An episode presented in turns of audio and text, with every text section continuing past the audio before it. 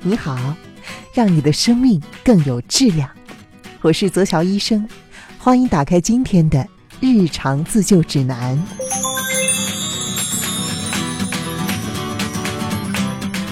你可能以为谢顶是中年人，尤其是中年男人才会遇到的问题，但是最早的一批九零后已经开始发际线后退了。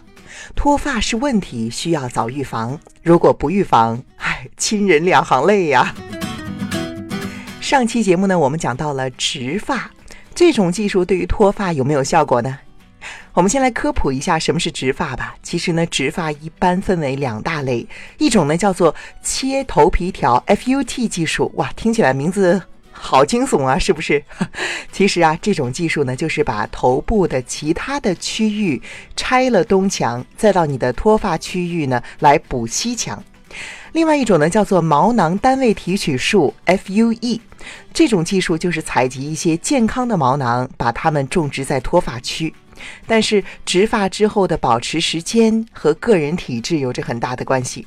如果身体营养缺乏，那么植发之后呢，还是会容易脱落。而且正规医院里呢，只有等到脱发区的毛囊全部坏死，再也不能够长出头发的时候，医生才会让你进行植发手术。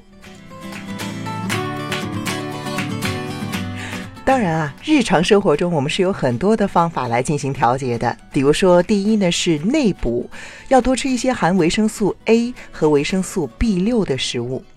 富含维生素 A 的食物呢，主要是有动物的肝脏、鱼类、海产品、奶油还有鸡蛋等食物。注意奶油不要过量哦。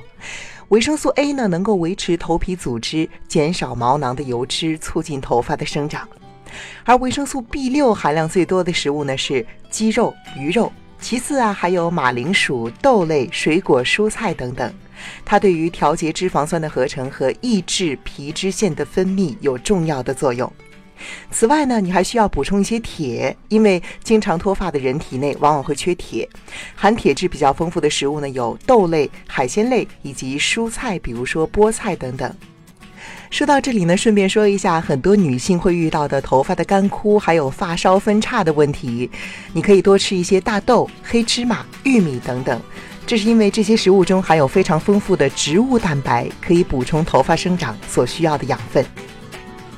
除了内补之外，你还可以进行外调。外调呢，主要调节三个重点，听好了。第一呢，是要调节作息的时间。晚睡熬夜会导致睡眠严重不足，体内的免疫系统会发生变化。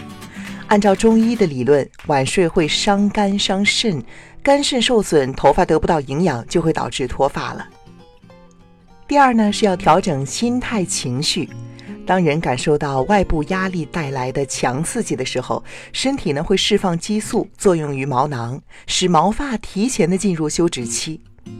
第三啊，是要调整你的洗头习惯。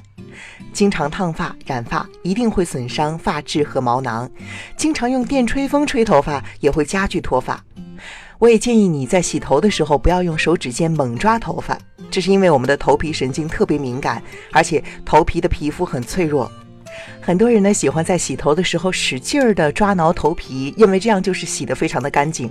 其实不然，你应该要用指腹去轻轻的揉搓头皮，不然的话很有可能造成洗完头发之后头皮屑还是很多的状况。我也建议你不要在清晨和深夜去洗头发，因为湿头发的水分蒸发会带走头皮的热量，容易受凉或者导致寒气进入身体。那么头发是不是洗得越勤越好呢？还真不是，一周洗头发两到三次最好。这是因为过勤的洗头会把皮脂腺所分泌的油脂洗掉。其实适当的油脂有保护头皮的作用，所以不要洗得太过频繁哦。好啦，以上就是今天日常自救指南的全部内容。我是泽乔医生。如果你喜欢我的节目，欢迎订阅我的专辑，并且把它分享给更多的朋友。下期再见了。